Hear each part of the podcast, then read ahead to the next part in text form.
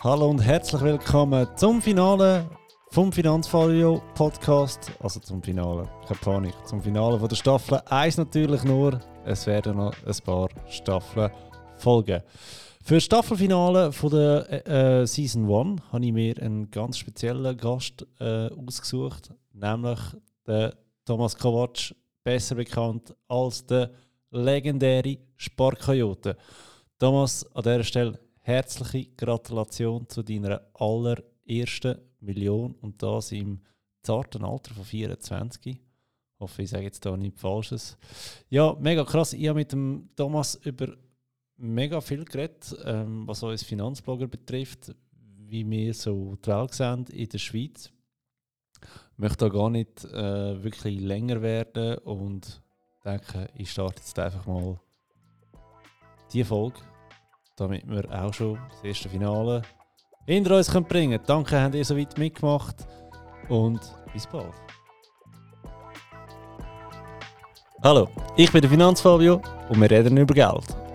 Und zwar heute mit einem ganz, ganz speziellen Gast. Ich würde mal sagen, er ist so der Vorreiter von der Schweizer Finanzblogger, Finanzinfluencer-Szene mit dem äh, Thomas Kovac, der Sparkoyote.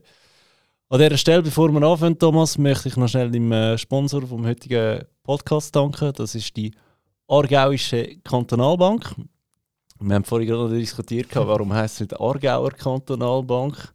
Frage zurück an die AKB. Wieso heisst es die Aargauer Kantonalbank? Ja, äh, Thomas, ich weiss, du bist ein mega viel beschäftigter Mann. Danke vielmals, hast du dir für mich Zeit genommen. Ist schon ein Zeit her, wo wir uns das letzte Mal gesehen haben. Das war am Finanzrudel Community Treff. Ich glaube ja, es war im Sommer, glaube im Sommer das letzte Treffen. Gewesen. Oder ja. sogar im, im Februar noch vor Corona. BC, bevor Corona, genau. Ähm, ja, und unser, unsere zwei Videos, die wir gemacht haben, das ist auch schon etwa eineinhalb Jahre her. Dir die über drei Asylen und das Vorsorgesystem. Ja, voll. Das ist, glaube ich, noch gut angekommen dazu. Ja. Äh, ja, eben, merci, hast du Zeit genommen. Ähm, es ist eigentlich ein neues Format, das ich hier starte. Und da geht es mir ein bisschen darum, ich möchte ähm, mit ein bisschen Leuten aus der Finanzbranche reden, mit Experten, sogenannten Experten und so weiter darüber reden, über gewisse Themen, wo ich finde, ist es wichtig, dass man nicht nur mein Senf dazugehört, sondern auch andere Meinungen. Und bei dir fände ich es mega speziell zu wissen, wie du einschätzt, was wir Finanzblogger für einen Einfluss haben auf die Schweizer Bevölkerung, was das Thema Geld, Thema finanzielle Bildung, Thema Vermögensaufbau äh, angeht. Wie, wie schätzt du das ein? Ähm, also ich habe ja vor etwa mehr als vier Jahren mit dem Blog gestartet, also sparquote.ch und damals ist es tatsächlich so gewesen, ich habe schon viel gesehen, wie das in den USA schon aufkommt, oder? Also sprich auch die finanzielle Bildung oder das insgesamt das Thema, dass einfach so ich glaube, ein bisschen näher das Mikrofon, sorry. finanzielle Basics äh, so ein bisschen mitteilt den Leuten, oder? Wie man das ja nicht in der Schule lernt. Und auch in Deutschland hat es das schon ja. gegeben, vor vier Jahren, aber auch noch nicht so groß wie es heute ist, oder? Und ich habe halt auch gedacht, hey, das ist eigentlich ein Thema, das mir relativ gefällt und liegt, weil ich habe dort auch schon eineinhalb Jahre an der Börse investiert, so meine ersten Schritte gemacht habe, sparen und so weiter, optimiert, Haushaltsbudget und ja. habe einfach gedacht, hey, das fehlt da noch, ich sage jetzt mal im deutschsprachigen Raum insgesamt, und vor allem in der Schweiz hat es das ja auch noch nicht gegeben in dem äh, Sinn, in dem Ausmaß, wie es jetzt auch heute gibt, jetzt über vier Jahre später, oder? Und über die vier Jahre hinweg habe ich schon auch viel gesehen, wie sich jetzt das auch, ich sage jetzt mal, der Markt verändert hat und viele Leute, jetzt vor allem auch durch Corona, hast du gerade gesagt, BC, before Corona, ähm, wo sich jetzt auch noch mal viel mehr Leute mit dem Thema beschäftigt haben, oder wie sie jetzt auch mehr Zeit haben, um die sein, so ein bisschen darüber nachdenken, auch nicht so viel Geld haben können ausgeben, vielleicht, weil ja. sie können weniger reisen und das Thema vielleicht auch für sich jetzt so ein bisschen entdeckt haben und ähm, sich darüber natürlich im Internet ist die erste Anlaufstelle, ob das Google, ja. YouTube ist oder so, ähm, sich damit beschäftigen. So einfach sich mal einlesen oder das ein oder andere Video schauen zu den drei A-Säulen, zu der Vorsorge oder zu Investments oder zum Geldsparen insgesamt. Und ich denke, das ist halt etwas, wo einfach eine Bildungslücke insgesamt ist, weil in der Schule, hast du es vorher auch schon erwähnt, lernt man es ja nicht. Ja. Und irgendwo musst du es dann lernen und falls du es nicht lernst, kackst du auf gut Deutsch wahrscheinlich ab. Ja, also Ja. wenn jetzt die Basics nicht irgendwie bekommen hast von den Eltern oder so, wie sie es dir beigebracht haben. Oder? Ja. Und ich denke, das ist äh, ein sehr wichtiger Punkt, wo wir Finanzblogger oder Finanz-YouTuber oder insgesamt Leute, egal ob jetzt Deutsche, Schweizer, Amerikaner oder was auch immer, äh, einen wichtigen Job, denke ich, macht, um einfach aufklären. Oder? Es ist wie, ähm, ich vergleiche das so ein bisschen, ich kann jetzt als Beispiel nehmen, ähm, AIDS, oder hat man muss aufklären, hey, man muss richtig verhüten und so weiter, oder? Ja. Und das Gleiche ist auch da, oder? Bei den Finanzen, muss aufklären und dann mit diesen Informationen können dann die Leute, ich sage jetzt mal, anfangen, ihre Finanzen in den Griff zu bekommen und dann vielleicht auch keine Schulden machen, wenn es nicht nötig ist, oder? Oder zumindest Geld auf die Seite legen, oder wenn man dann irgendwann genug Geld auf die Seite hat, vielleicht investieren, so Step by Step über die Jahre hinweg, Ja. oder? Und ich denke, das ist ein sehr wichtiger Punkt und das wird über die nächsten Jahre oder auch Jahrzehnte wahrscheinlich auch immer mehr und immer wichtiger. Und Ja. Leute werden da immer ähm, ein bisschen mehr darauf achten. Nicht, dass jeder jetzt ein Finanz äh, Hobbyist wird und die ganze Zeit nur noch Finanzen in seiner Freizeit macht, sondern einfach, dass er merkt, oh, okay, ich muss wenigstens ein Minimum am Minimum machen, damit ich dann nicht komplett abkacke, wenn ich dann in die Rente gehe und in Altersarmut und versichern. Oder? Also das heisst, ähm, das ist auch ein grosses Thema. Oder? Wenn man die AHV anschaut, hey, ich weiß nicht, ob ich noch AHV bekomme in diesem Ausmaß, oder? Ich weiß es, nein, wirst du nicht. äh, wir sind nicht, du bist nicht viel älter Nein, als ich, also- oder? ich, ich sage immer, spätestens meine, meine Generation, ich bin jetzt 33 äh, zum Zeitpunkt von dieser Aufnahme, äh, ich, ich hätte noch mal 32 Jahre äh, mindestens. Ja, Kann ja noch sein, dass wir auf so lustige Ideen kommen, wie das AV-Alter 70. zu lüpfen. Ich glaube 70. Genau, wa was eigentlich der richtige Ansatz wäre. Das Problem ist auch da, es, es löst das Problem nicht. Oder? Ich habe schon ein bisschen Angst, dass wir eigentlich schaffen, bis wir tot umgehen, wenn wir keinen Weg finden, dass äh, Geld für uns schafft, äh, wenn wir es nicht mehr machen, oder? Ähm, ich weiß nicht, ob du die Spongebob-Folge kennst, wo der Patrick die Idee hat, Bikini Bottom eigentlich wegzuschieben. Und sie schaffen es dann nicht. auch. Und das ist eben auch das Gleiche, oder? Das Alt AHV-Alter nach oben verschieben, wie das Problem wegverschieben. Ja, Die nächste Generation dann, oder? Dass die Ja. dann das Problem löst. Und je weiter du es halt wegschiebst, umso schwieriger genau. äh, wird es dadurch dann halt. Äh, und darum denke ich, muss man das irgendwie lösen. Und das ist nicht immer nur auf der Staatsseite, oder? ja. Vielleicht eine Kombination aus beidem, dass man dann auch vielleicht sagt, hey, die Privatperson in dem Sinn muss auch ein bisschen auf der eigenen Seite schauen. Ja. Neben den 3a vielleicht auch noch darüber hinaus noch ein bisschen schauen, wenn die Möglichkeiten da sind. Und äh, in dem Sinn dann Kombination aus der staatlichen und halt der privat, also der eigenen Ja. Vorsorge. Und das kann dann vielleicht eine Lösung sein. Und darum die Finanzblocks, die vielleicht äh, einen Teil zu dieser Lösung auch beitragen. Ja. Ähm, für das Verständnis für all die, die jetzt zulassen, schnell die AV ganz kurz erklärt. AV ist ein Umlageverfahren. Das heisst, wenn ihr jetzt auf euren Lohnzettel schaut, dann habt ihr einen Abzug für die AHV. Und es ist so, dass da Geld, das ist nicht auf einem Konto, wo dein Name drauf geschrieben ist, sondern da, wo du heute einzahlst, kann morgen deine Großmutter im äh, GOP go ausgeben wieder. Das heisst, das Geld ist sofort weg. Und wo wir äh, 1948 die AV gegründet haben, dort sind es etwa 19 äh, Leute, die eingezahlt haben in die AV für einen Rentenbezüger. Und heute sind wir, glaube ich, bei einem Verhältnis von 4 zu 1. Also wenn wir das früher so von Ich habe 19... gedacht, drei. sogar. Ich müsste jetzt die ganz, ganz neuen Zahlen mal Ich anschauen. drei. 4 oder 3 zu 1 auf jeden Das ist Fall. krass. Es ist mega krass. Auf jeden Fall, einfach wenn man so denkt, hey, da fehlen irgendwie 15 bis 16 Leute, die einzahlen, irgendwo kann es ja nicht mehr aufgehen. Oder? Und jetzt ist, sind wir so an dem Punkt, wo die ganzen Babyboomers, Mhm. Babys, äh, pensioniert werden. Das heißt, die zahlen nicht mehr ein. Im Gegenteil, die gehen jetzt abkassieren. Und das ist der, der Dings, wo ich das Gefühl habe, jetzt kann es nicht mehr ausgehen. Und jetzt ist genau wie du sagst, hey, es gibt im Fall noch mehr als drei Jahre, wie man, wie man für sich selber kann vorsorgen kann. Das ist auch ein Thema, das mich momentan ein bisschen aufregt. Ähm, überall, wo die sogenannten Experten auf einem Haufen treffen, so speziell LinkedIn oder Medien, das heisst 3a, 3a, 3a.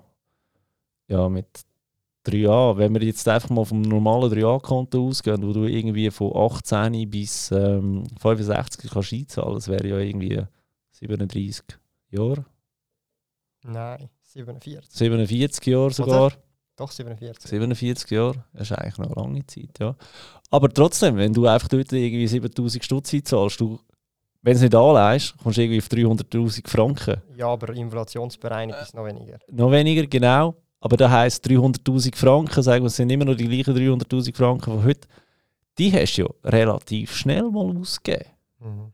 Wenn du dann sonst kein Einkommen mehr hast. Und wegen dem sage ich, hey, sich auf die dritte Säule beschränken, ist einfach irgendwie fahrlässig. Ja. Also so dritte Säule ist, sage ich immer, vor allem auch für meine Schweizer Zuschauer, Leser und Zuhörer, ähm, ist so ein bisschen, damit kannst du anfangen, oder? Das sind so die ersten Steps, weil Genau. ähm, das ist auch das, was als näher, also wie soll ich sagen, auch am nächsten angeführt wirst und die meisten in deinem Umfeld vielleicht sich noch auskennen auch ein bisschen, oder wenn du mit anderen Leuten in deinem Umfeld sprichst. Ähm, aber dort sollte es nicht aufhören. Das sollte eigentlich einfach der Anfang sein, in der privaten, also in der eigenen Vorsorge. Oder, wo man mit, äh, weil es ist ja Eigeninitiative. Drei Asylen muss niemand haben, hier in der Schweiz. Ja. Ähm, und einfach darüber hinaus, sobald man dann, sagen wir mal, 3a gemeistert hat, oder wenn man jetzt Level äh, 1. ja, genau, wenn man Level 1 oder von mir das Level 2 gemeistert hat, weil Level 1 ist dann vielleicht erstmal noch sparen und auf Seite Ja. legen, budgetieren. Dann Level 2 ist 3 Asyl, also schon Ja. anfangen auf investieren längerfristig, allenfalls auch. Dass man dann irgendwann, sobald man das dann sozusagen gemeistert hat, dann auch zum nächsten Step kommt, hey, was kann ich noch darüber hinaus machen? Und das ist ja dann alles andere.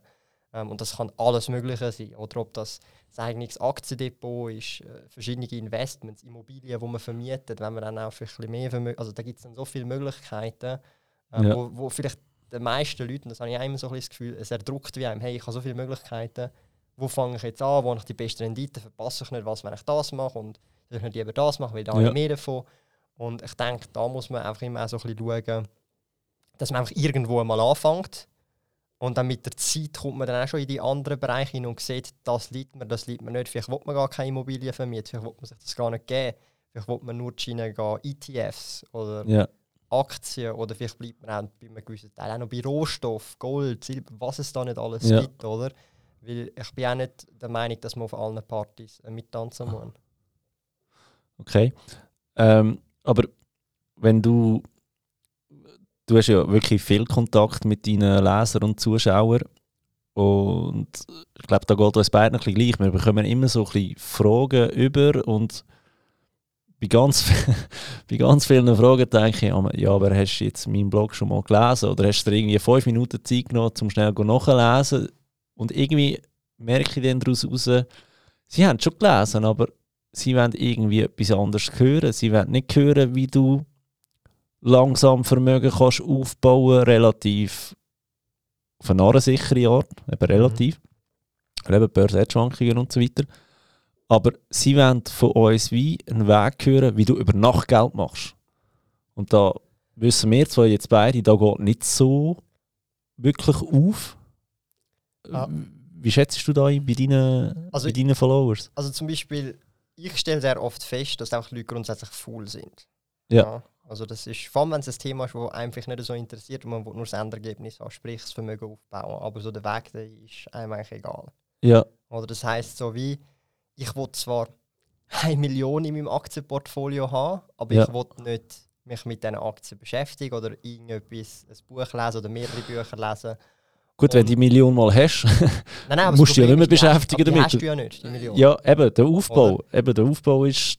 Ja, und der Punkt ist, für den Aufbau musst du ja den Zeitaufwand in investieren, aber sie wollen halt nur das Endergebnis, aber nicht den Aufwand, oder? Ja, Und das fängt zum Beispiel nur schon damit an, du hast es vorher gesagt, haben sie deinen Blog nicht gelesen. Und was ich am häufigsten mache, ist, ich verlinke Videos und Blogbeiträge an den Leuten, die mir Fragen stellen. ja, Weil das sind aber Fragen, die hättest du mit innerhalb 5 Sekunden Google gefunden. Du hättest die Frage in Google eingegeben, genau. hättest vielleicht noch Sparkoyote oder Finanzfabi oder ohne das hin, dann Ja. hättest du 10, 20 Blogbeiträge gehabt oder Videos, die dir das erklären. Oder da würde helfen. Ja. Oder? Und dann so, ah, okay, hey, ich habe es jetzt gefunden, danke, es hat sehr geholfen, oder? Es ist erstens mal, sie, sie brauchen wie so, ähm, jemand muss ihnen die Arbeit ein bisschen abnehmen in diesem Kontext, Ja. dass sie es nicht selber suchen oder? Und ein paar wollen dann auch wie an der Hand genommen werden, so, hey, du musst jetzt das machen, jetzt machst du Ja. das. Und das ist, ich sage jetzt mal, das ist nicht das Problem von, vom Thema Finanzen, sondern wie unser Bildungssystem aufgebaut ist, oder? Ob das jetzt gut oder schlecht ist, muss jeder selber äh, entscheiden, aber mi, uns wird beigebracht, wir hocken in ein Zimmer, einer steht vorne und sagt, wir machen jetzt das, dann machen wir das. Wenn ich schiessen will, frage ich den dort vorne, ich schiessen gehen. Ja, Und wenn nicht, dann bleibst du hocken und wenn doch, gehst du kurz und dann sagt er noch, mach schnell. Und das ist halt ein grundsätzliches Problem, oder? ja, Also das die Eigeninitiative und ich sage jetzt mal, ich mache etwas aus meinem eigenen, wie soll ich sagen, Antrieb so ein bisschen weggeht durch die Erziehung indirekt. Oder? Und wir Ja. sind halt tatsächlich ein Großteil von unserer, ich sage jetzt mal, Jugend in der Schule. Zum Teil nicht mal viel die sondern in der Schule oder im Hort. Und auch im Hort läuft es genau gleich wie in der Schule. Du hast halt zwei, drei Autoritätspersonen, die sagen, das wird gemacht und das wird Ja. jetzt gemacht. Sie sind abwaschen oder den Tisch räumen, was auch immer. Oder? Es wird dir einfach alles vorgegeben. Genau, und da fängt es dann an, wenn du in einem Thema jetzt bist, Finanzen, und dir wird nichts vorgeben und du musst selber suchen und finden, dann dann viele die Mühe, oder? Und darum kommt wahrscheinlich immer die Frage so, hey, ähm, ich habe mir jetzt das Buch gelesen, das angeschaut, kann, was soll ich jetzt noch machen? Oder? Statt dass man weiterführend sucht aufgrund von dem, was man gelesen hat, geht man jetzt zu einer Person, die jetzt schon weiter ist als man selber Ja. und will Input von der, und zwar direkten Input, oder? Das ist ja auch voll okay. Ich meine, so haben wir es ja auch gelernt, irgendwo durch. Aber ich frage mich, also ich bin dann einmal wie so genervt, à la, eben, du bloggst, du bist äh, irgendwie vertreten auf Social Media, äh, pflegst wirklich äh, die, die, die Interaktionen mit deinen, mit deinen Followers, weil, weil du etwas willst können geben, Mehrwert bieten. Aber wenn dann so Fragen kommt, wo du nur noch als Link beantworten, oder? bist du noch nicht am Punkt, wo du sagst, hey, das nervt mich jetzt? Also, schau, ich sehe es so, es ist ein zweischneidiges Schwert. Also, ich tue heutzutage so viele Sachen mit einem Link beantworten und ich mache es auch noch gerne, weil ich weiß, der Person hilft es enorm. Ja. Aber ich verstehe auch, dass du das nicht ewig kannst machen kannst, weil wenn irgendwann mal 1000 Nachrichten am Tag funktioniert das nicht mehr, Ja, wenn du es selber machst.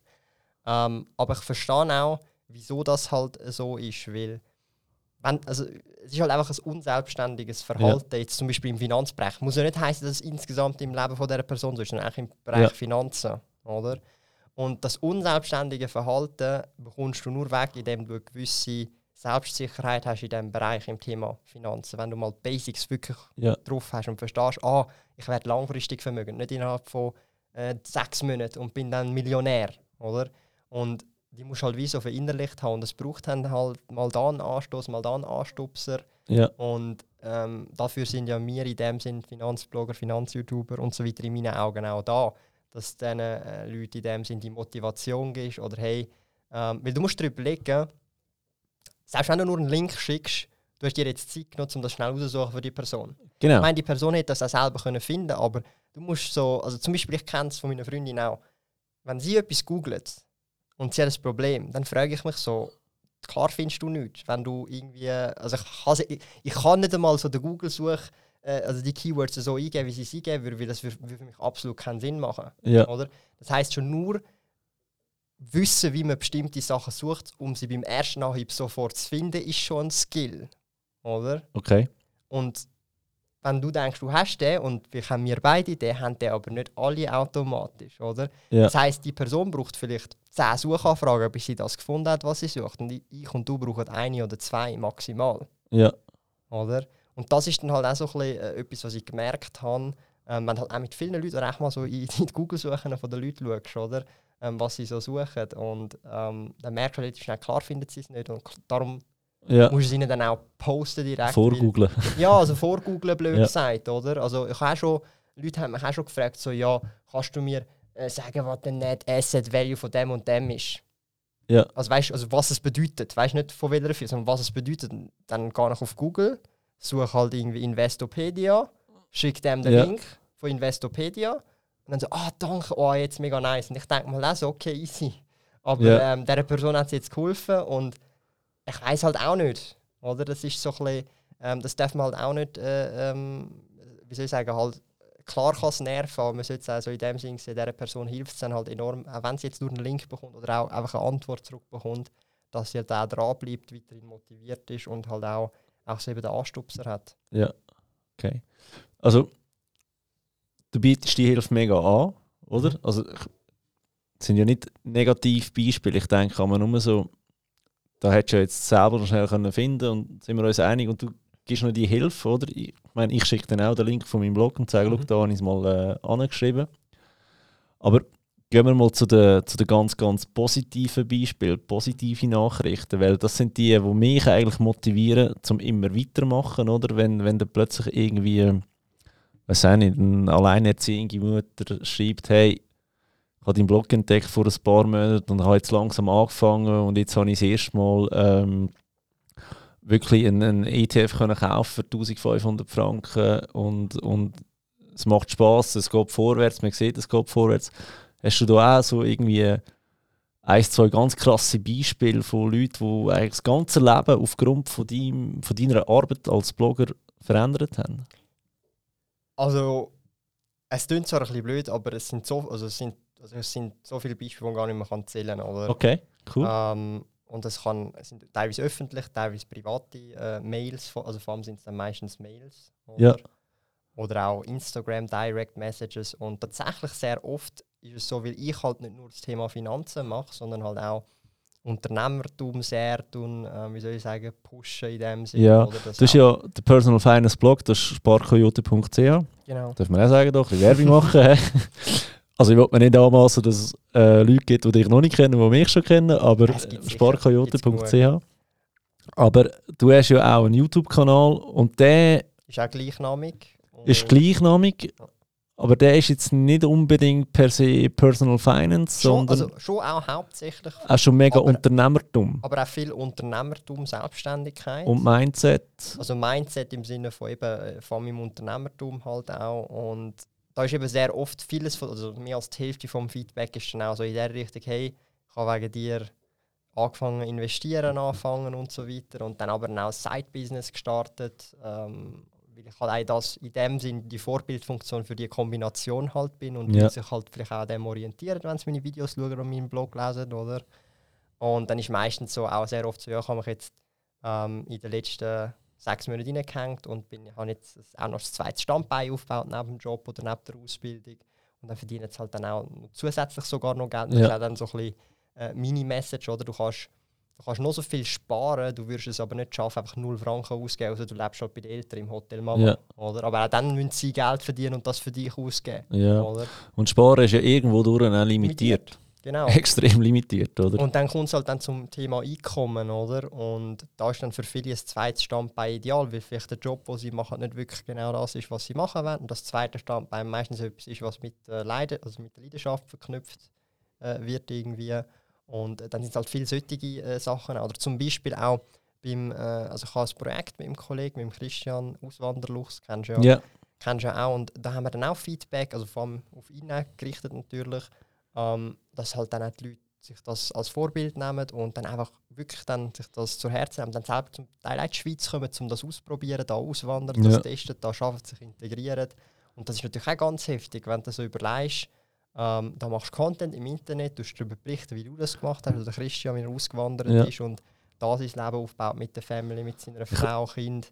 Und dann da Leute dann auch in die Schweiz kommen, sich integrieren wollen und da dann auch äh, wollen arbeiten und leben. Oder? Die erste An- Anlaufstelle eigentlich. Ich mag mich noch erinnern, wo du mir, das ist sicher schon über ein Jahr her, fast eineinhalb, äh, im Starbucks mal den, den ersten Entwurf glaub, von der Auswanderluchs Ja. Webseite äh, gezeigt Es müsste hast. eineinhalb Jahre her sein, also letzten Ja. Sommer, also 2019. Ja. Aber eben zum, zum Thema von vorhin, wo du sagst, sie sind wie nicht bereit, die ganze Arbeit und Zeit reinzustecken, um etwas aufzubauen. Ich meine, eben, das ist eineinhalb Jahre her. Mhm. Der hat jetzt eineinhalb Jahre lang wirklich hart daran gearbeitet. Ist mega aktiv auf, Mhm. auf Instagram, am Bloggen. Hast schon ein paar Beiträge gelesen, ähm, Krankenkasse, drei Jahre und so. Weil es mich interessiert bei ihm, oder? Wie er es sieht als ähm, Deutscher, der in die Schweiz gezogen ist. Aber ja, man sieht einfach immer, es ist Arbeit, es ist Arbeit, es ist Arbeit, genau. Ja. ja. Hast du ein ganz krasses Beispiel von jemandem, der geschrieben hat, der seine Finanzen um 180 Grad gedreht hat? Ähm, Also also kann jetzt nennen nicht, also natürlich. weißt, die Sache ist, das vermischt sich dann auch mit der Zeit, du kannst es dann auch nicht mehr so... Also das Problem ist halt einfach, und das habe ich gemerkt, wenn du so eine kritische Masse erreichst, es ist ultra schwer, gewisse Leute voneinander, also weißt ja, zu unterscheiden, zu identifizieren, das ist nur das Profilbild, mehr nicht. Ja. Du kannst so viele Namen kannst du gar nicht merken, außer du bist halt ein fotografisches Gedächtnis, aber damit bin ich nicht gesegnet, oder? auch nicht. und wenn du halt dann auch einmal das Mail liest, weißt du dann, und vor allem sind es immer die gleichen Story. Also weißt du, es, Ja. es ist halt immer das gleiche, hey, ich bin an diesem Point gewesen und jetzt habe ich Ja, das gemacht und jetzt tue ich Vermögen aufbauen, sparen, Schulden abbauen. Und es vermischt sich dann, oder? Weil es halt immer eine sehr ähnliche Story Ja. ist. Aufgrund vom Content halt, weil er auch das vermittelt und meistens Leute anzieht, die in dieser Situation sind, die aus dieser Situation rauskommen wollen. Ja. Oder? Ähm, also ich habe jetzt noch nicht exakte äh, äh, Beispiele in dem Sinne, wo ich eins zu eins noch im Kopf ähm, ähm, habe, weil es einfach, einfach zu viel. Also musst du dir so vorstellen, dass du so einen Tag kannst von mir nachvollziehen Ich bekomme auf allen Plattformen mit allen Mails zusammengerechnet, also wirklich auf Social Media, Internet, Mail, Kommentar, also alles, was du dir vorstellen Ja. kannst. Zwischen, also ich sage jetzt mal, an langsamen Tagen 100 Nachrichten und an guten, also an festen Tagen 300. Okay. Und ich versuche alle zu lesen, aber ich kann nicht mehr alle ganz beantworten. Ja. Ähm, und die Tendenz ist halt steigend. Ja. Oder ich, mach, ich tue alles, wenn ich beantworte, dann bin ich das selber. Es ist nicht jemand, wo, Ja. wo, wo einfach beantwortet, sondern es bin Das ist, noch, das ist noch lustig, dass du das ansprichst. Ich habe auch auf, ähm, auf, der, auf dem Blog von mir habe ich eine Chat-Funktion. Und dann muss ich ganz ehrlich sagen, wenn ich gerade online bin, dann tue ich antworten. Und wenn nicht, dann hoffe ich, dass der seine E-Mail-Adresse angeht, dass ich im Nachhinein ein Mail schreiben wenn es mir halt gerade geht, oder? Mhm. Ich muss ja sagen, ich arbeite auch 80% dazu. Also ich kann nicht einfach äh, den ganzen Tag online sein für die Leute. Dann ich, bin ich aber wirklich mal am PC gewesen, und dann habe ich einem instant geantwortet. Und dann schreibt er, hey, merci vielmals. Und nachher geht es irgendwie so 30 Sekunden. Und dann schreibt er, bist jetzt da wirklich du oder ist das so irgendjemand? Ja, weißt du, so. Ja. Ja. Nein, Bock hat er nicht Schweizerdeutsch antworten. Ja. Das ist Ah, so spezifisch auf deine äh, Frage, oder? Aber ja, habe ich noch recht lustig gefunden, ja. Ja, das ist halt so ein bisschen, ein bisschen der Punkt, oder, wo, wo halt dann die Leute schon das merken, ob du es jetzt du bist oder nicht. Weißt? Ja. Also auch schon, wie du schreibst und halt was du schreibst oder, äh, und so weiter. Und äh, mir ist es eben wichtig, dass ich dann selber persönliches äh, Feedback gebe. Dann tue ich halt lieber nicht alles beantworten, aber dafür immer selber ähm, also weißt, beantworten, also persönlich beantworten. Ja, Und es ist natürlich nicht so, dass ich den ganzen Tag nur Sachen beantworte, dann, dann kommt ich mit anderen Projekten äh, nicht weiter, oder? Weil ähm, es ist halt schon alles viel Arbeit. Also es, es, es klingt so ein bisschen, weißt du, wenn du das so ein bisschen von außen glaub, siehst, so, ah, der macht so YouTube-Videos und so ein bisschen, schreibt so ein bisschen im Internet, dann denkst du halt so, ja, es ist wahrscheinlich nicht so, so, so krass, oder? also an dem Punkt kann ich gerade sagen, das, ist- das ist der Grund, warum ich auf YouTube eigentlich überhaupt nicht aktiv bin. Es ist mir einfach wirklich viel zu viel Arbeit. Also, dass man sich so kann, ich kann ja nicht nur das, ich habe ja noch den Online-Job. Ja, ja, auch eben. mal, Ähm, ein also, sagen wir es mal so, meine Arbeitswoche sieht eigentlich so aus, dass ich im Schnitt wahrscheinlich über das ganze Jahr hinweg 22, etwa 70 Stunden arbeite. In Ja, der Regel mache ich einen Tag im Monat frei, also von 30 Tagen habe ich einen Tag vielleicht frei Wow. in der Regel. Ähm, wobei jetzt gegen Ende Jahr, weil ich jetzt halt im Dezember eigentlich permanent, also voll auf Daily Streams, Daily Videos, ja, Online-Job ist natürlich in der Weihnachtszeit, also ich habe dann nachher drei Wochen Ferien über Neujahr. Das, das ist dann okay. das brauche ich, um wieder ein bisschen ähm, Oben runterzukommen. genau. Ähm, aber das ist halt, wie soll ich sagen, es ist, ich muss ehrlich sagen, ich mache es gerne, es macht mir Spaß, ja. Aber Ja. ich glaube, wenn jemand in meine Schuhe würde stecken, sollte sich das genau überlegen, ob er das machen will, weil es muss dann auch Spaß machen. Ja. Weil du schaffst halt nicht 70, manchmal auch 80 Stunden. Also mehr als 80 Stunden in der Regel schaffe ich nicht in der Woche. Ja, Ich arbeite halt sieben Tage in der Woche. Ich kann nicht eine fünf Tage Woche. Das heisst so im Schnitt vielleicht 10 Stunden am Tag. ja. Oder? Und, ähm, aber es macht Spaß. Also Ja. Ich habe Freude an meinen Projekten. Gut, da muss ich wirklich sagen, ähm, ich beobachte dich ja auch viel über Instagram. Lässt ja deine Follows recht teilhaben im Tag und ich muss sagen, Kopf, du bist der echteste Sieg auf dieser hohen Plattform, wo es überhaupt noch mehr gibt. Also wirklich, einfach für, für die jetzt gerade zulassen, er, er hockt gerade im Pischi vor mir. So wie wir Pyjama. Galida Pyjama, die besten Naturaldividenden von der Schweiz. ähm, und das ist da, wo wir sehen auf, auf Instagram, aber es ist auch da, wie du so machst. Und ich würde dir auch zutrauen, dass du so gehen einkaufen. Und zwar nicht, Habe ich auch schon. hast du auch schon gemacht, ja. Bin auch schon so also in die Stadt. Ja, you don't Also give a fuck. Mein nächstes Ziel ist eigentlich mal wirklich im Bademantel einkaufen. Aber ich Ja. habe dann schon unten noch etwas an, gell? Also kein Ja. Sorge, aber ähm, das wäre so mein nächstes Fun-Ziel. Aber vielleicht bin ich da dir ein Stück voraus. Ich habe es wirklich mal geschafft, Las Vegas im Badmantel am Pokertisch abzocken. krass. und äh, zwei, drei Stunden äh, bin ich dort am Pokern. Gewesen. Ja. Krass, nice. Vielleicht habe ich wegen dem endlich mal etwas gewonnen, dort, weil mich keiner mehr ernst genommen hat. Aber ja, nein, aber in dieser Stadt kannst du natürlich auch wirklich alles machen. Wirst nicht so komisch Nein, aber äh, also, wie soll ich sagen, klar, also ich gehe nicht nackt raus oder so, oder das Ja. ist dann nicht, aber ähm, Noch nicht. Nein, nein. da hätte ich zu viel Schamgefühl. Aber nein, ich meine einfach, es ist halt, wie soll ich sagen, es bringt mir halt wenig, wenn ich jetzt auf Social Media jetzt zum Beispiel nicht so wäre, wie ich in echt Ja. wäre, weil dann müsste ich mich verstellen. Und dann, wenn du dich 80 Stunden am Tag verstellst, das ist sehr schwer. Ja. Sehr, sehr schwer. Ja, das ist anstrengend. Weil, also, das, das kannst du nicht, also du gehst kaputt an dem. Oder du, Ja. Also weißt psychisch. Vielleicht Ja. Körper, aber psychisch gehst du zuerst mal kaputt.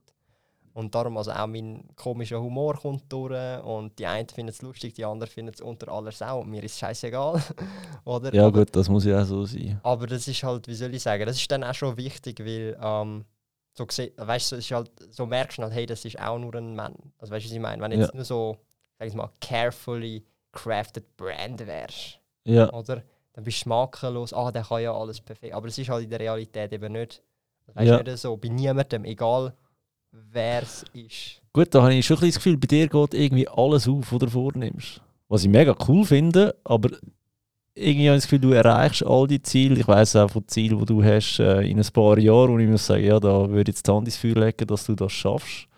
Auch wenn es extrem ambitioniert sind. Ich, ich glaube, es ist mehr so ein bisschen, also so ein bisschen der Wille, ob du es willst und ob du dir bewusst bist, was, also so, das, was ich mache, hat auch Opfer. Ja, Oder? Also zum Beispiel, man muss nicht denken, dass ich jeden Freitagabend in der Bar, also weißt du, was ich meine, so, oder irgendwie am Chillen bin.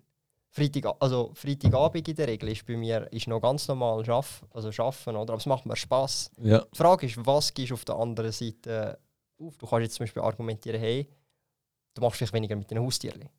ja. Oder weniger als andere Leute mit deinen Freunden Übrigens- oder andere Sachen. Oder mit der Family. Kondoliere noch wegen deiner Katze, habe ich letzte. Es ist eben, also es ist eben die Mutter von unseren zwei Katzen leider. Ah, okay. Es ist äh, also gestern überfahren worden, leider. Oh mein Gott. Vorgestern, ja. Ja. Es ist im Spital, also im, ich weiß nicht, wie man dem sagt, einfach im Katzenspital, einfach beim Tierarzt gewesen. Ja, und haben müssen operieren, aber sie hat es dann, äh, ich, glaube, zweieinhalb oder dreijährig äh, Ja. geworden. und ist halt die Mutter sozusagen von, der, von unseren zwei, wo wir noch, also wir haben drei. ja. Und ähm, es hat einen Wurf von sechs gehabt und ja, leider. Tut mir extrem leid für euch. Pichu hat sich geheißen, Bitte. Okay. wie Pokémon. okay. Ähm, ja, eben, du schaffst viel, von dem bringst extrem viel Opfer, wobei bei dir Opfer, ich weiß nicht, ich habe das Gefühl, du schaffst nur an deinen Hobbys und was du gerne Ja. machst. Aber auch dann hast du Opfer. Ja, Weil alles, was eine Extreme ist, und das, was ich mache, ist eine Extreme, ja, birgt Opfer, weil die Zeit, du hast Zeit, ist, ich kann sagen, ich mache jetzt einen Podcast oder ich mache ein Video oder ich, ich gehe jetzt essen oder ich gehe nicht essen, ich gehe zu meinen Eltern, ich gehe nicht zu mir. Also weißt ja. du, hast entweder Opportunitätskosten Ja, wenn du zu etwas im Ja sagst, sagst du zu vielem Nein. automatisch. Oder? Mhm. Also eigentlich zu allem sagst du Nein. Ja. Außer zu dem, wo du Ja gesagt hast. Und dann ist es halt die Frage, wie du das phasenweise machen willst. Zum Beispiel habe ich jetzt für nächstes Jahr 2022 gesagt, will es ein bisschen lockerer angehen lassen mit allen Projekten. Oder? Ja. Ich sehe jetzt zum Beispiel, es ist so ein bisschen auch, wenn wir wieder zum Thema Geld zurückkommen, Geld hat, wie sagt man dem, also je mehr du verdienst, umso mehr nimmt der Wert von Geld ab. Ja, Weil du hast einen Magen, du kannst so und so viel essen und wenn du zum Beispiel relativ gerne einfach isst, so wie ich zum Beispiel, Ja. kostet das nicht viel, weil du das am feinsten findest, oder? Oder weil dein, grundsätzlich dein persönlicher Lebensstil nicht allzu hoch ist, hast du damit dann auch kein Problem, weil du keine Markenkleider hast, kein Auto hast, kein, weißt du, was ich meine? ja, Das heisst, da hast du nicht viel Kosten, oder? Und ab irgendeinem Punkt, sagen wir mal, als Beispiel, du gehst als normale Family 10'000 Stutz aus. Schon ein bisschen, schon ein, bisschen höherer Ja. Lebensstil, oder? 10'000 Stutz. Jetzt überleg mal, wenn du 20'000 verdienen würdest, das wäre schon heftig. Da kannst du die Hälfte sparen. Also netto, sagen wir mal. Ja, aber das möchtest du never ever. aber als Beispiel, einfach als Beispiel. Ja. Sagen wir, du verdienst 30'000 als Family, dann kannst du 20'000 sparen. Oder? Und dann verdienst du auf einmal 50'000 als Family. ja. Dann kannst du 40'000 sparen. Jetzt spa- sparst du schon 80% vom Einkommen. Und jetzt kommst du langsam in Regionen, wo du sagst, schau, ich verdiene jetzt 100'000, jetzt verdiene ich aber 90%. Oder? 90% versus 80% sparen ist nicht mehr ein grosser Unterschied. Um 99% zu sparen, müsstest du 1 Million verdienen pro Monat. Oder? Aber der Unterschied zwischen es macht keinen Unterschied mehr zwischen diesen Sparquoten. Du kommst trotzdem gleich weit mit dem, was du Schlafst auch nicht mehr besser, ja. Genau, das heißt, ich sage es mal so, das merkt man meistens, sobald die Sparquote über 70% kann sein, oder von mir aus auch über 60%, wird mehr Einkommen immer mehr irrelevanter. Ja, Oder? und weil der Nutzen halt abnimmt, außer natürlich, du erhöhst deinen Lebensstil, dann sieht es mal ganz anders aus. Ja. Oder? Also wenn du deinen Lebensstil mit erhöhst mit dem Einkommen, dann, wirst du, dann, dann brauchst du das Geld, um den Lebensstil zu finanzieren. Gut, da sind wir ein bisschen im Thema ähm, «Macht Geld glücklich». Da habe ich mal einen, einen Bericht, eine Studie gelesen, ähm, sogar auf die Schweiz bezogen gewesen, dass wenn du mehr verdienst als 7000 Franken Pro Monat. Netto. Äh, 7000 netto. Äh, ich weiß jetzt nicht, ob es 7000 Also oder 8000 100'000 sie sind. etwa brutto im Jahr. Ja. Ähm, alles, was du mehr verdienst, macht dich nicht mehr wirklich glücklicher. Mhm. Kann man das so erklären, dass wenn du ähm, ein einigermaßen normales Leben hast, dass du mit 7000 Franken ähm, deine Miete kannst zahlen, deine Krankenkasse kannst zahlen, du kannst dir ähm, äh, essen, also du kannst mal auswärts essen, du kannst, also du kannst dir eigentlich alle Wünsche erfüllen, wenn du nicht gerade völlig am, am Durchdrehen bist.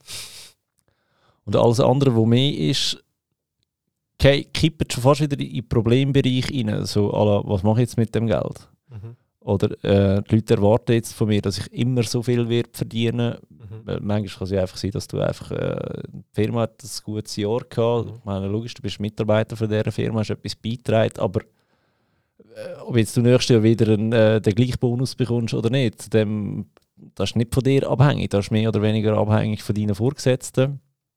Ähm, so Themen, oder? Das Geld, wie du sagst, bis zu einem gewissen Grad relevant ist und nachher nimmt es extrem ab. Ähm, das ist bei dir ja auch eine mega spannende Geschichte. Du hast ja einen guten Job gehabt.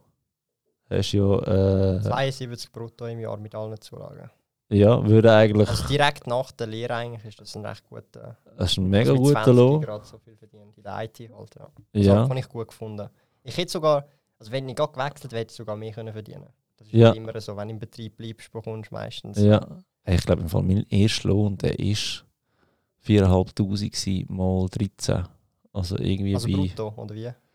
Brutto, ja. Das bist du irgendwie bei 56 umeinander äh, dümpelt, ja. Hast du dort schon mehr gehabt als ich?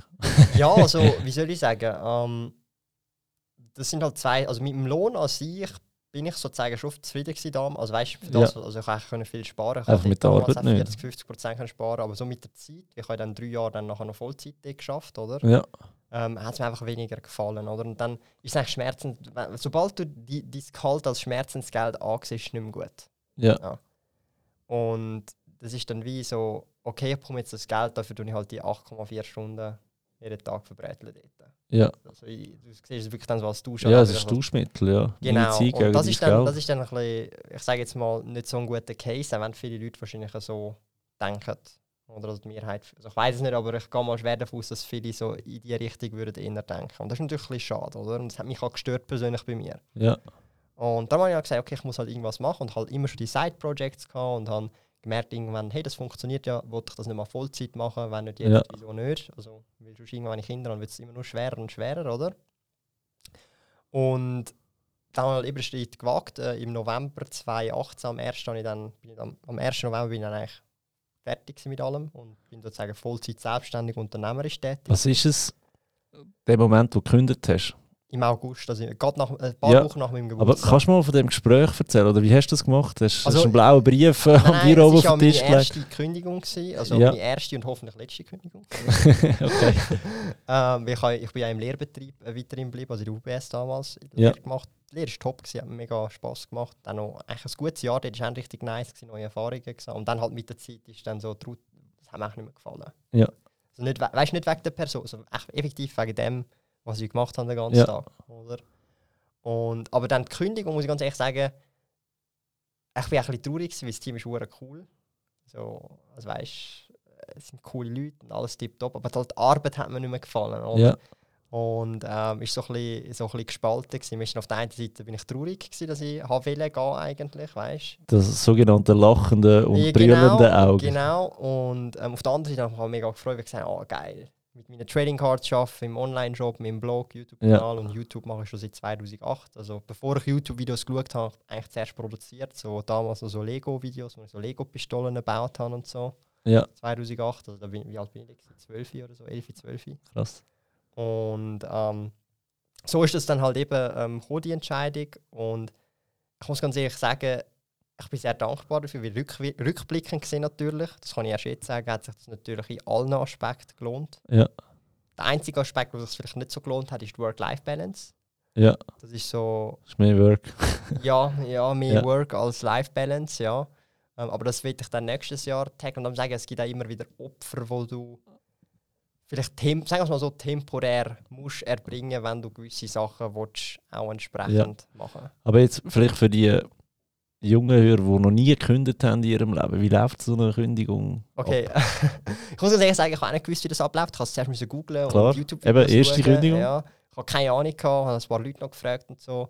Dann habe ich gesehen, okay, ich habe noch meine Freundin gefragt, weil sie hat schon ein paar Mal gekündigt tatsächlich schon. Ja. Sie war schon in viel mehr Betrieb. Gewesen, Schafft jetzt für dich, gell? Ja, jetzt schafft sie für mich. Aber Ja. immer noch einen Tag im, äh, im Mikrolino tatsächlich, weil sie es noch gerne macht. Ja, Macht okay, cool.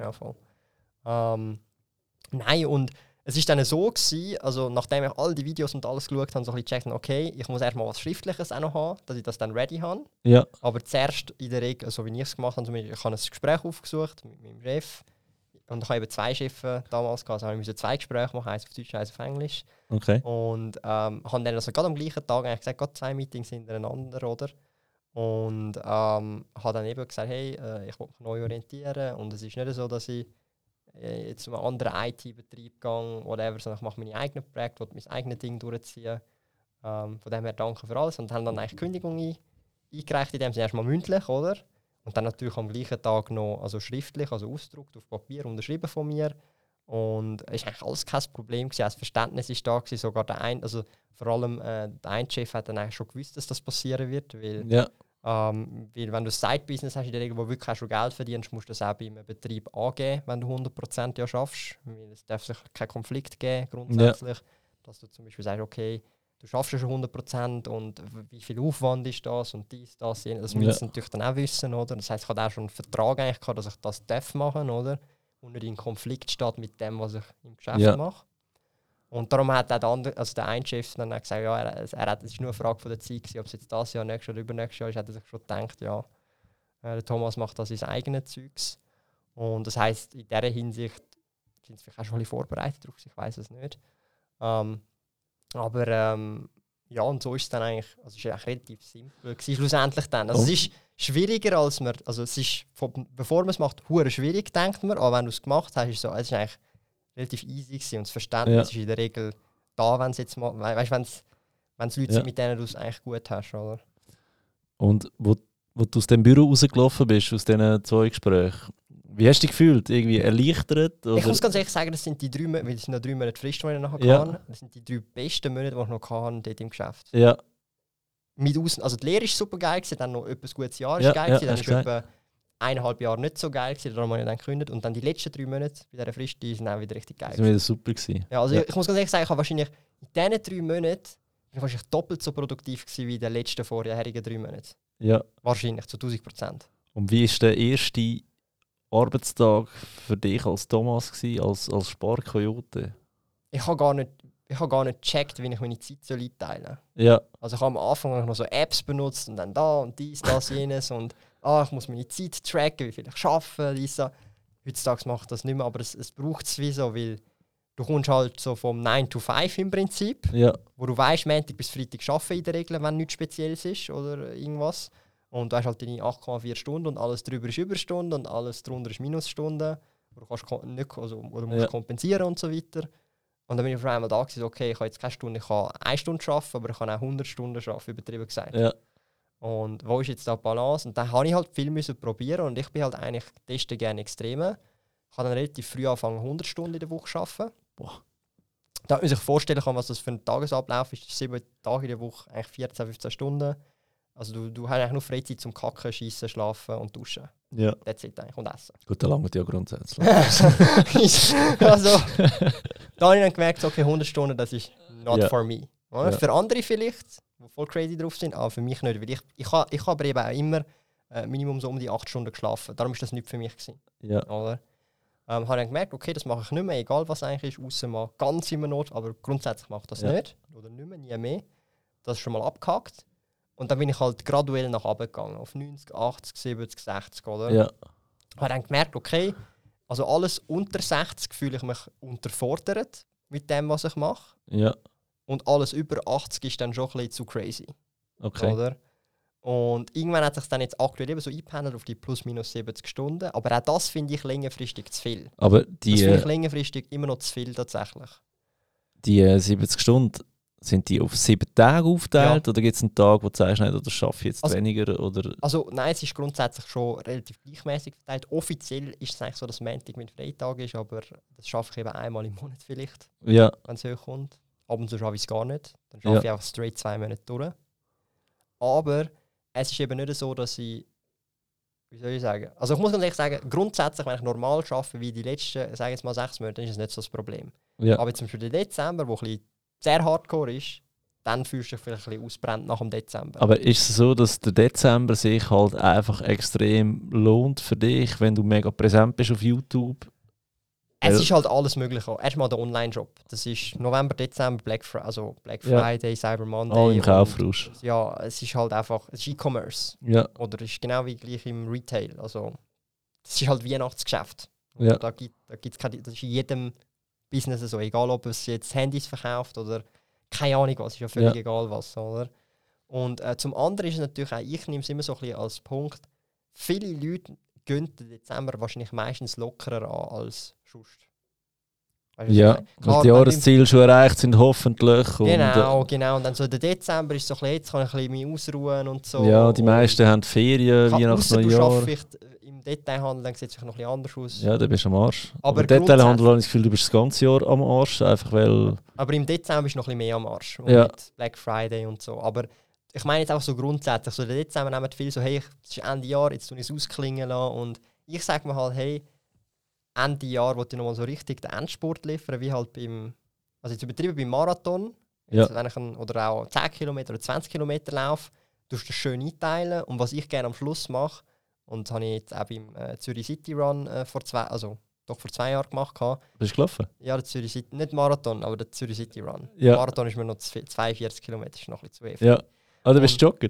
Ja, ja, und, ja, und ich bin relativ schnell noch. Gewesen. Und der Endspurt, das ist dann für mich die letzten 500 Meter, wo ich dann sprinte noch extra. Ja. Also, ich habe glaube 54 Minuten. Und Ja, dann klatschen auch alle nebendran, Ja, du bist voll motiviert, Ja, voll. Adrenalin. Genau, und das ist halt dann so ein bisschen, ein bisschen der Punkt. So gesehen ist es halt eben auch äh, in meinen anderen Projekten. Das heisst, das Ende des Jahres ist dann aber so richtig der Endspurt, wo du Vollgas kannst geben damit du dann, ich sage es mal, wirklich über dann den Jahresübergang dann wirklich kannst ausruhen und sagen, hey, das ist jetzt noch voll gerissen Ja. Ende Jahr und jetzt hast du halt drei Wochen voll Gönnig.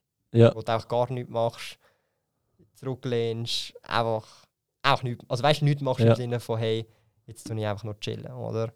Und das ist so ein bisschen mein Approach, den ich jetzt auch schon die letzten Jahre, eigentlich, die letzten vier, fünf Jahre eigentlich schon immer gemacht habe, so ein bisschen.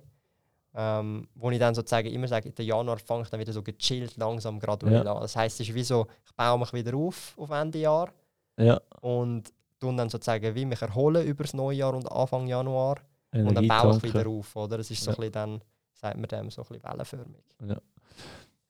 Ähm, aber eben genau in dem sieht man ja, du reischst dir auf Deutsch gesagt den Arsch auf, um das aufzubauen, was du dir aufbauen willst, um deine Ziele zu erreichen. Wo wir eben wieder, wenn wir zurückgehen auf die ursprüngliche Frage, was haben Finanzblogger für einen Impact auf, auf die Schweizer Finanzen, ähm, wo, die Leute vielleicht nicht sehen oder nicht wollen wahrhaben, wie viel das es wirklich ist. Wa- Was würdest du ähm, wenn jetzt einem könntest drei Tipps einfach geben, frisch von der Leber, wo, wo zu dir kommt und sagt, hey, ich weiss, du bist Finanzblogger, ähm, schau, ich verdiene 5000 Franken im Monat, was, wie soll ich mit meinem Geld umgehen, was soll ich machen, zum Vermögen aufbauen? Also das allererste ist, man muss wissen, wie viel reinkommt und wie viel rausgeht. Ja, Reinkommen ist relativ einfach, die meisten haben einfach einen Lohn und vielleicht noch ganz kleine Einkommensquellen, wenn man Frikado verkauft. Aber grundsätzlich ist es relativ einfach auf der Also- Einkommensseite. Step one, Budget. Ge- Also ja, Budget einfach, aber man muss es nicht ewig machen. Wichtig ist einfach, man hat einen Überblick, wie viel man verdient, wie viel man ausgibt. Das macht man in der Regel Ja. so zwei, drei Monate und kann dann einen Schnitt daraus machen, Ja. oder? Und dann sieht man, okay, gebe ich mehr aus, als ich verdiene, oder gebe ich weniger aus? Ja. Wo gebe ich viel aus, wo gebe ich weniger aus, wo habe ich Optimierungsspielraum, welche Abos habe ich, die ich gar nie brauche. Und das ist Ja. eigentlich der erste Step, den du sofort kannst machen kannst. Und der dauert wirklich nur ein Quartal maximal. Ja. Oder jetzt fängt einer an bohren. Oder hört man es nicht.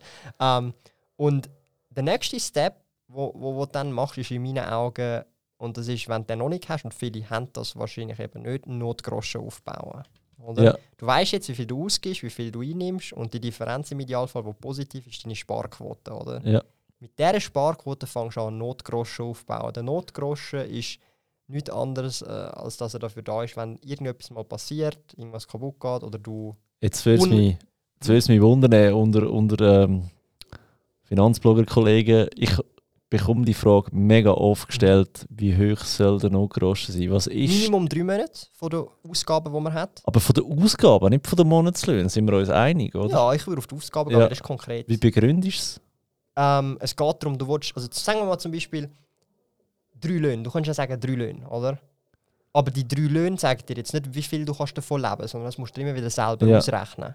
Aber wenn du drei Ausgaben nimmst, drei Monate Ausgaben, weißt du exakt, wie viele Monate du überlebst und kannst nicht nur so Spielraum geben. Ja, aber wieso jetzt drei und nicht zwei? Oder vier? Oder fünf? Wieso drei? Weil du hast drei Monate. Aha, du meinst, wieso drei genau? Ja, wieso was? genau Als drei? Minimum. Ja. Ähm, ich sage mir, das ist das äußerste Minimum. Ich kann, ich kann so sehen, wenn ich auf Sparflamme, also auf normal leben, eigentlich zwischen zwei bis drei Jahren Notgroschen. Ja, Das heisst, für mich wäre drei Monate viel zu wenig. ja.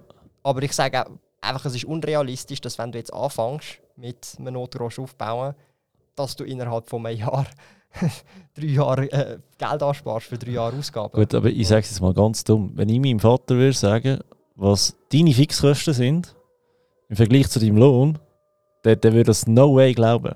Also, Also ich habe also ich ha ja private Ausgaben etwa 2000 Franken. Eben. Exklusive Steuern. eben, Steuern und dein privater Lohn, ist 20'000 netto auszahlt. Aber Steuern muss Eben, ich ja zahlen.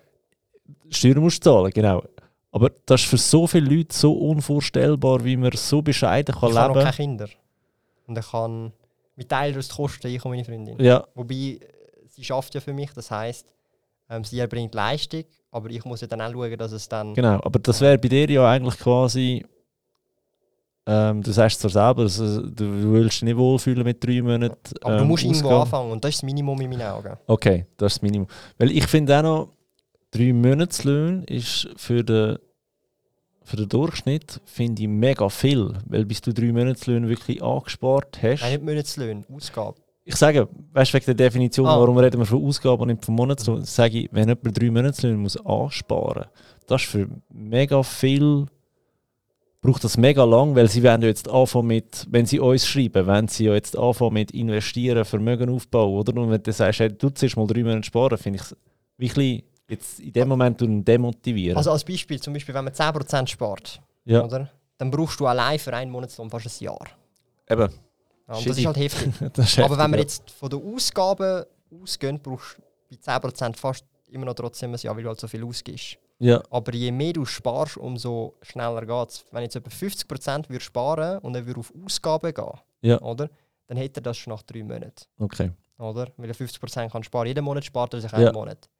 Allerdings, wenn er sagt, okay, ich will mit dieser 50% Sparquote drei Monatslöhne haben, muss er aber ein halbes Jahr sparen. Oder? Und das ist halt so ein bisschen, ist ein bisschen Definitionssache. Oder? Aber ich sage halt, starten sollte man mit drei bis sechs Monaten. Drei Ja. ist das äußerste Minimum, weil in drei Monaten kannst du halt auch noch viel machen, dich umorientieren, also da kannst du noch viel machen. Ein Monat ist zu knapp, weil dann ist der Monat schon vorbei und du bist dann im Loch, oder? Ja. Worst case.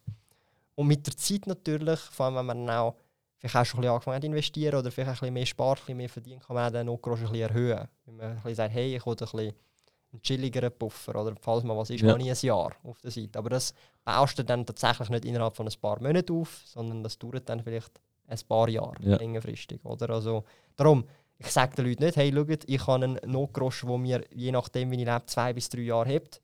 Baut auch einen auf, der zwei bis drei Jahre hebt. Keine Chance. Die wenigsten werden da Bock Ja. drauf haben. Und ähm, du solltest in meinen Augen dann schon viel früher investieren, anstatt dass du die, äh, die nächsten vier, fünf Jahre Ja. brauchst, um den Notgroschen aufzubauen. Ich habe ein bisschen einen anderen Approach. Also ich bin auch einig, ähm, drei, drei Fixkosten. Also Ja, drei so Monate Fixkosten. Also mit den variablen Kosten, aber einfach Monat, also wie meinst du? Einfach deine Kosten. Nein, wirklich die brutalen Fixkosten plus etwas fürs Essen, die Mhm. musst du haben. Also, Mhm. dass du überlebst, du stirbst nicht. Oder so der, der Point ohne, ohne fremdes Geld. Mhm. Und der nächste Approach, den ich habe, ist, überleg dir, was wäre das teuerste, was du von einer Sekunde auf die andere müsstest können ersetzen. Und da gibt es also zwei Sachen. Das eine ist Franchise und der Selbstbehalt von der Krankenkasse. Mhm. Da wären im Maximum 3200 Franken. Mhm. Oder bei mir war es lang, gewesen, hey, ich habe kein Vollgas auf dem Auto. Wenn ich jetzt Mhm. mein Auto in einen Baum reinfahre und ich brauche am nächsten Tag wieder ein Auto, ich muss so viel Geld auf der Seite haben, dass ich das sofort kann kaufen kann. Und äh, bin ein bisschen bescheidener geworden. Und früher ha- habe ich vielleicht gedacht, okay, dann brauche ich mindestens 30'000 Franken. Heute muss ich sagen, heute muss ich sagen hey, für 10'000 Franken würde ich mir Ja, auch ein. Picobello ein Auto kaufen, das mich super nach... Also ja, eben, alle noch sogar weniger.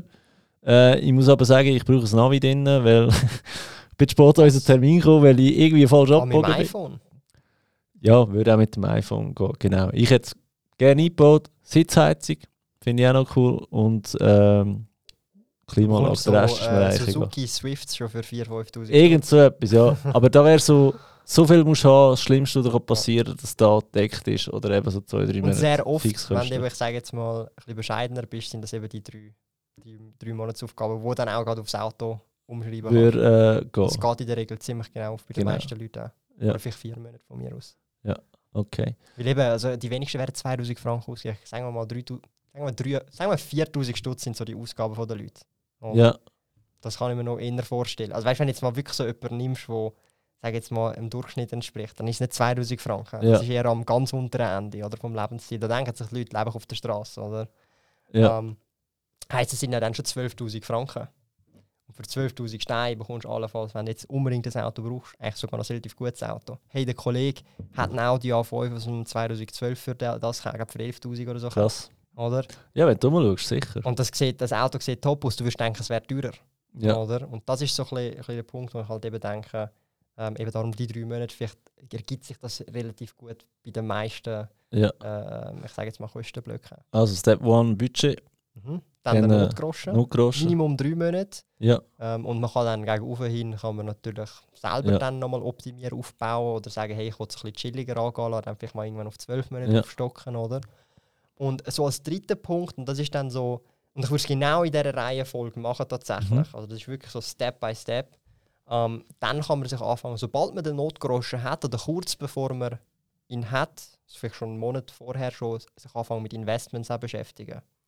Und beschäftigen grundsätzlich kannst du das von du Anfang an. Ja, das kannst du auch davor auch meine spätestens dann. Weißt du, Ja. Step by Step, wo du angehen, nicht alles aufs Mal und dann, oh, oh mein Gott, oder? Also man spätestens dann sich damit anfangen zu beschäftigen, damit man sobald, wenn der Notgroschen voll ist, die Sparquote, die jetzt frei geworden ist, weil du musst ja den Notgroschen nicht mehr so krass aufbauen, du hast ihn jetzt ja schon Ja. aufgebaut auf den Grundstock, oder? Dass das Geld mit der Zeit über die nächsten Monate dann vielleicht auch schon in die ersten Investments kann fließen. Das kann zum Beispiel die 3A-Säule sein. Ja. Oder?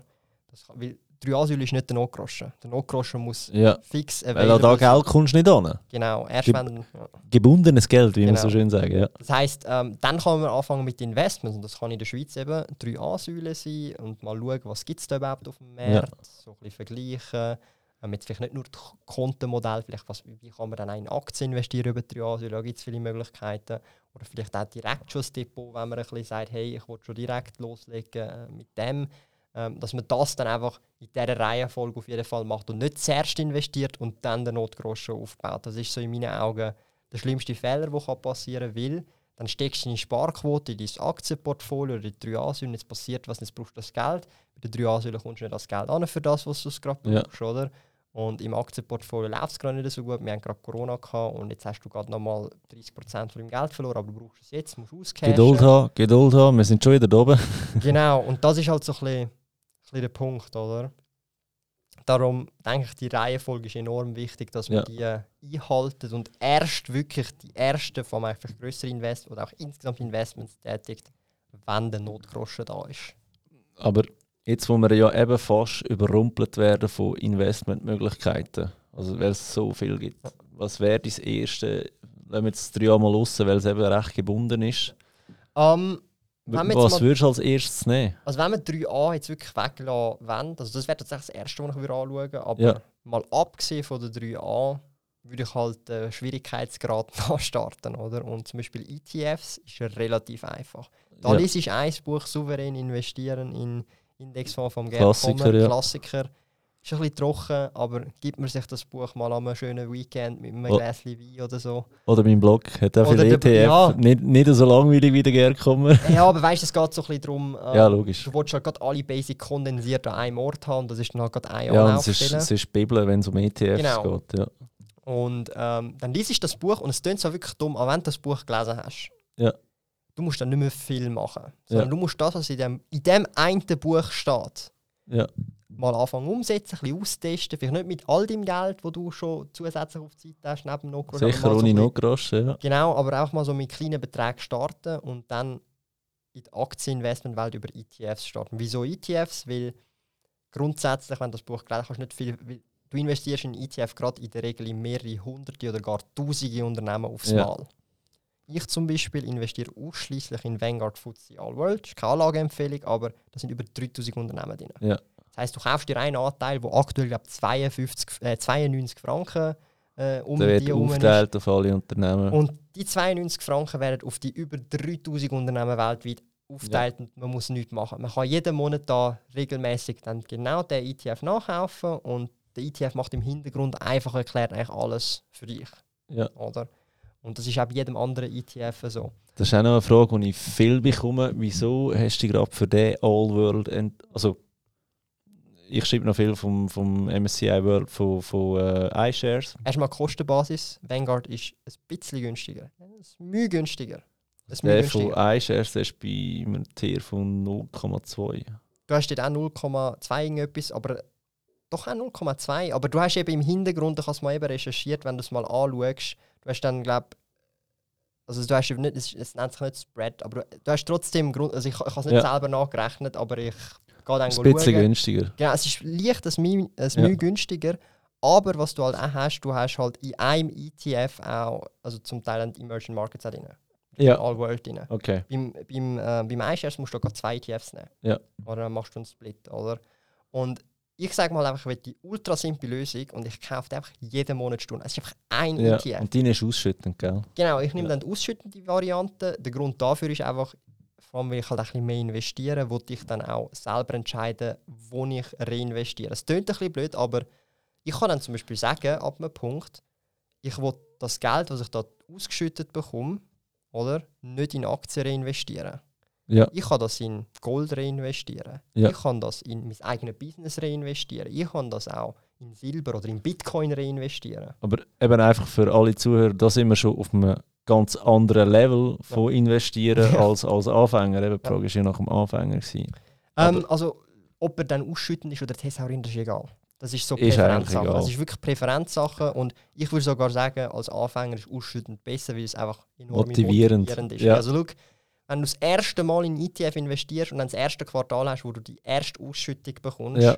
das ist ja nichts anderes als in Anführungsstrichen Dividenden aus all diesen Unternehmen, Ja. wo dann halt dann als Ausschüttung über den ETF dir Ja. aufs Verrechnungskonto als Bargeld, also als Franken, US-Dollar oder Euro ausgezahlt wird. Ja.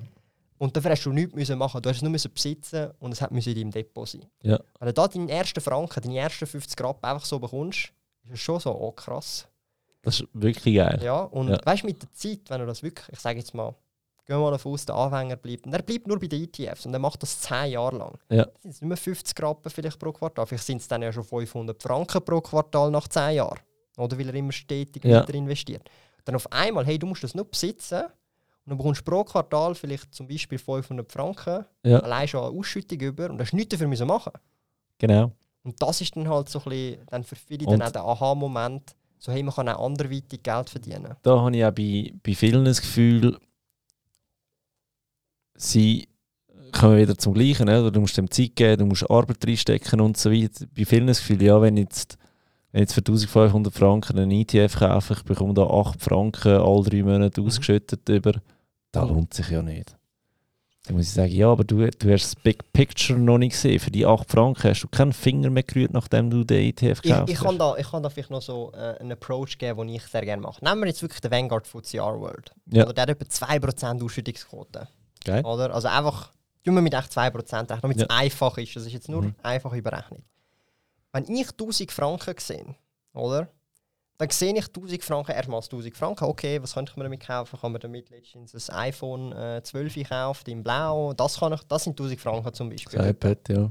Oder ein iPad oder äh, keine Ahnung. Oder irgendetwas, was du dir kannst auch kaufen Aber du könntest es auch anders sehen. Du könntest sehen, okay, das sind 20 Franken pro Jahr an mein Lebensende für immer, ohne dass ich etwas dafür muss machen muss, wenn Ja. ich es in Vanguard, FTSE All World zum Beispiel investiere. Oder? 50 Jahre ist 1000 Stutz wieder raus. Aber, und das ist ja so die, die einfache Rechnung, aber es gibt doch vielleicht auch Dividendenerhöhungen, die Ausschüttung werden längerfristig mehr oder wie, also weißt, das heisst, da ist noch mehr Potenzial längerfristig Ja. theoretisch, oder? Aber bleiben wir mal beim Einfachen. Das heisst, ich sehe jetzt 1000 Franken nicht nur ausschließlich als hey, ich kann mir ein iPhone damit kaufen, sondern hey, ich lebe jetzt noch, vielleicht, wenn es gut läuft, 70 Jahre und ich kann mir die nächsten 70 Jahre 20 Franken ähm, pro Jahr einfach rausholen fürs Ja. nichts machen. Blöd gesagt. Also weißt du, ich Ja. gehe schon Risiko ein. Das mache ich. Ich gehe Risiko ein. Und ich glaube, da, dass Und du hast aber das Initialinvestment immer noch. Neben diesen 20 Franken pro Die Jahr. 1000 Franken sind immer noch da, sind auch noch gestiegen, aber das ist genau da, wo ich jetzt gehofft habe, dass ich da so von dir höre, so gut äh, verbildlicht, weil eben es geht darum, egal ob es jetzt 8 Franken oder 20 Franken sind, die, die bleiben relativ konstant, ähm, solange wie du das Investment hast und du musst nie mehr dafür schaffen und nicht dafür schaffen heißt halt einfach, gehen wir von 8 Franken aus, das heißt der eine Kebab, wo du dir im Monat kaufst oder alle drei Monate, der ist gratis. Für, da, für den hast du nichts gemacht. Den kannst du dir jetzt einfach gönnen, weil dein Investment für dich geschafft hat. Also so ein bisschen auch als Beispiel. Ich habe angefangen im ersten Jahr, 2015 war das, gewesen, also vor jetzt dann bald sechs Jahren eigentlich, habe ich Ja. angefangen. Ähm, also gerade noch in der Lehre sogar. Also es gibt keine Ausrede, dass man mit wenig Geld nicht kann investieren kann. Ich habe in der Lehre angefangen. Ja. Und ich habe im ersten Jahr, glaube ich, 140 Franken Dividenden bekommen. Okay. Oder das heisst etwa 10 Franken im Monat etwa, oder 12 Franken. Ja, aber so im Vergleich mit einem, mit einem Lehrlingslohn, mit einem Das ist, für normalen mich, das ist für den damaligen Lehrlingssohn, glaube ich, mehr als eine Stunde Arbeitszeit eigentlich gewesen. So gerechnet. Pro, pro Monat. Ja, aber viel mehr, ja. Nein, also ich habe schon gute Le also in der, in der IT schon gut, ich habe irgendwie im letzten Lehrjahr 1500 Stutz verdient. In der Lehre. Ja, etwa so- 22 Tage, an 8 Stunden. Das sind etwa, also es ist etwa 1 Stunde, 1 Stunde 30 vielleicht. Ja, etwa- ich habe es mir mal ausgerechnet. Also doch, das Okay. ist etwa. Also weil, weil nachher habe ich ja dann irgendwie 30, 35 Stu- oder 36 Stutz in der Stunde verdient. ja, Oder also, das, äh, also doch, das, das kommt etwa hin. Kommt etwa Ja. hin. Also es ist 1 Stunde einfach pro Monat, oder, wo du dir sparst. Mittlerweile, sechs Jahre später, natürlich habe ich auch viel investiert über Ja. die Jahre, aber du hast auch Dividendenerhöhungen gehabt natürlich und alles, aber ich habe natürlich auch viel mehr Geld können investieren, weil ich mehr verdient habe und so Ja. weiter und das über die Jahre gemacht habe. Das Jahr 2020 werde ich wahrscheinlich abschließen mit 6000 Franken an Zinsen und Dividenden. krass. Netto, nach Steuern. Ja. Und vielleicht kommt noch etwas zurück dann nächstes Jahr. Und das muss man sich jetzt einfach mal überlegen, was sind 6000 Franken auf meinen damaligen Stundenlohn vielleicht auch gerechnet, oder? Ja, Und was sind das gewesen? Nehmen wir jetzt auch mal 30 Franken Stundenlohn, ist einfacher zum Rechnen. Was sind das? Das sind dann, ähm, meine Güte, 200 Stunden kann Ja, das, das. Das, ist ein, das ist ein Monat, das ist ein Monatslohn. da sind wir ja schon recht nah beim Medianlohn von der, von der Schweiz. Aber auch aufs ganze Jahr gerechnet natürlich. Oder? Natürlich, aber es ist quasi der, der 14. Monatslohn, den du selber gibst. Ja. Und was, be was bedeutet es konkret auf meine Privatausgaben? Ich gebe etwa 2000 Franken privat pro Monat aus, exklusiv Steuern. Ja. Aber da ist alles drin. Krankenkasse, auch Miete, äh, Ja. also einfach alles, was wir Privatkosten haben, Haustierli und so weiter. Das heisst, das sind drei Monate.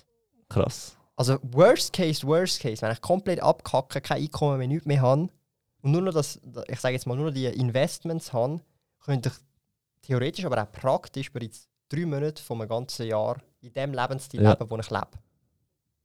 Krass. Ich würde sogar noch mehr Dividenden bekommen, weil ich in einer tieferen Steuerklasse bin. Ja, Oder würde noch viel mehr zurückbekommen, logischerweise. Das heisst, es wäre dann sogar mehr als 6000. Also, das ist halt das Krasse, oder? Und, aber das braucht Jahre. Also, bis du mal theoretisch, ja, wenn du das schaffst, dann bist du wirklich, also, dann gehörst unter den ganz, ganz wenigen Leuten auf der ganzen Welt, wenn du es mal schaffst, komplett nur von Kapitaleinkünften, also durch Investments zu leben, Ja. Das dauert für die meisten Leute Jahrzehnte, bis sie das, das Niveau bis sie das erreichen. Das schaffst du nicht innerhalb von ein, Ja. zwei Jahren, in dem du irgendeinem Guru folgst und er sagt dir, du musst das und das machen. Und dann machst du, also das gibt es nicht in der Regel, sondern du musst da wirklich, blöd gesagt, Jahrzehnte, da einen Teil von deiner Zeit investieren, damit du dann vielleicht, ich sage jetzt mal, mit 40, 45, vor allem wenn du sehr früh anfängst, mit vielleicht 20, Ja. deine Lorbeeren kannst ernten und sagen, okay, eigentlich äh, mache ich da jetzt auch mein Zeug, sehe meine Kinder zu, wie sie aufwachsen und also weißt du, was ich meine? Ja. Ich habe einfach vorgeleistet, Zeit. sozusagen. Mhm. Oder? Hey, mega krass, wir sind schon weit über eine Stunde. Ähm, ich muss wirklich sagen, du hast mir mit einer Aussage hast du mir ganz einen anderen Blickwinkel gegeben auf Dividenden. Wegen dem finde ich es so geil, wenn man über Geld redet. Man, man lernt immer etwas davon, es hat noch nie jemandem geschadet, man nimmt etwas mit. Äh, mit der Aussage, du lässt dir Dividenden auszahlen, um selber zu entscheiden, in was du investierst, zum Beispiel in Gold. Muss ich sagen, hat jetzt für mich persönlich gerade einen mega anderen Blickwinkel auf Dividenden gegeben. Nicht nur die Mhm. Motivation, dass es funktioniert, was man da macht, sondern auch wieder ein Stückchen Freiheit im Entscheiden. So habe ich es gar nicht angeschaut. Mhm. Merci vielmals für das. Ähm, Vielleicht auch da nochmal so ein kleiner Punkt. Je mehr man natürlich durch Dividenden verdient, umso relevanter wird das. Ja. Weil du willst ja auch, wie soll ich sagen, ähm, also thesaurierend wäre ja das Gegenteil. Das bedeutet, es wird immer wieder reinvestiert ins gleiche Unternehmen, oder? Sprich, wenn du einen thesaurierenden ETF hast, tut der automatisch wieder reinvestieren in Ja. dich selber. Du merkst es gar nicht. Und du kannst aber das, oder den Cashflow, der in sich wieder reinvestiert wird, in den gleichen ETF, kannst du jetzt eben nicht für Gold verwenden. Und unter Umständen willst du das halt, um dein Portfolio rebalancen, ohne dass du musst irgendwas verkaufen Ja. oder? Und je mehr Vermögen du hast, umso wichtiger wird das in meinen Augen, weil du vielleicht auch nicht das Risiko willst eingehen, dass ein Asset viel zu krass performt, immer größer und größer wird und irgendwann, wenn es da mal kracht, ist dein ganze Vermögen weg. Oder? Das heißt, du willst auch noch flexibel genug bleiben, um zu sagen, hey, ich tue jetzt all meine Dividenden, zum Beispiel die 6000 Franken aus diesem Jahr, sage ich, reinvestiere das jetzt alles in 4 Unzen Gold oder in 3,5 Unzen Ja. Gold. Oder? Und das ist, ein, denke ich mal, ein sehr wichtiger Punkt, um auch diese Seite zu sehen, weil es geht dann auch längerfristig nicht nur zum Vermögen aufbauen, aber auch um Vermögenserhalt. Oder? Aber ich denke, die Richtung Diversifikation, ähm, das wäre wieder ein ganz neuer Podcast. Mhm. Aber Asset Allocation, was ich übrigens extrem geil gefunden habe von dir, ist, äh, wo, wo der Begriff Income Allocation erfunden hast, Mhm. relativ live. Ja, ja, ja. Den habe ich super cool gefunden. Hey, Thomas, mach noch ganz schnell Werbung, wo man dich überall findet. Ähm, du hast ja selber einen Podcast. Finanzrudel Audio Experience, wo tatsächlich sehr viel ähm, den exklusiv kennen, aber niemand kennt. Also viele Leute, die den Podcast hören, wissen gar nicht, dass ich einen Blog habe oder einen YouTube-Kanal. Mega komisch. What? Ja, Okay. sie sagen dann, ja, ich habe dich dann nach zwei, drei Monaten auf Instagram gefunden und habe dann gemerkt, du machst auch YouTube-Videos, dies, das. Also Und- eigentlich sind ja die YouTube-Videos Ja. von dir der Ursprung von allem. Der, Ja, ich du weiß. tust es quasi recyceln als Genau. Podcast, weil eben, wir haben vor eineinhalb Jahren ein Video zusammen aufgenommen und dann irgendwie Monate später schaue ich irgendwie auf meine Statistik von, von Google Analytics und sehe so, jetzt sind hure viele auf meinem Blog, was ist los? und dann habe ich von irgendeinem Leser von mir, hey, ich habe gerade den Podcast von dir und von Thomas gelost. Das ist nicht möglich, wir haben nicht zusammen einen Podcast. Mama, schau da schick mir den Link. So, Ah, das, Mann, ein cleverer Typ, Mann. Ja. ja. Nein, also man findet mich äh, auf jeden Fall da auf Spotify, iTunes und Co. als Podcast, ähm, aber sonst eigentlich überall. Also fast überall. Ich glaube fast überall. Ja, okay. Ich muss auch Sparkoyote äh, suchen, dann kommt es eigentlich gerade. Hey, also, für alle Hörer, der, der Thomas, der haut Mehrwert raus, dass es klopft und tätscht. Ich als gestandener Finanzplaner lerne immer wieder etwas aus seinem Podcast und seinen Videos. Unbedingt abonnieren. Und wenn wir schon beim Thema Abonnieren sind, dann unbedingt auch den Finanzfabio Podcast abonnieren. Weil da kommen jetzt wirklich noch ein paar Podcasts raus, immer wieder. Ähm, danke vielmals für deine Zeit. Du musst unbedingt ein regelmäßiges Schedule machen. Unbe ja, ich habe ich ha mich jetzt verpflichtet für 40 Folgen in einem Jahr. Von dem her, es kommt etwas. Und Sehr die, nice, ersten, die ersten Voll 10 gut. sind eigentlich schon durchorganisiert. Cool. Aber auch wenn ich auch unsere Folge nicht gerade als Nummer 1 rausbringe, du, das war der erste Podcast, den ich aufgenommen habe. Du hast mich da gerade in die Jungfern her. ich weiss, du hast da mehr Erfahrung und ich denke, du kannst mir am besten helfen. Äh, danke vielmals. Hat mega gefreut, mega cool gewesen. Danke für die Einladung auf jeden Fall, Fabio. Hey, gern, gern. Auch wenn ich fast verzweifelt bin, als ich zu dir gefahren bin, weil ich mich verfahren habe. Aber da gehört auch dazu. Und äh, würde mich auch freuen, wenn wir zusammen ein Video machen. Gerne. Bis dann. Ciao, ciao, tschüss.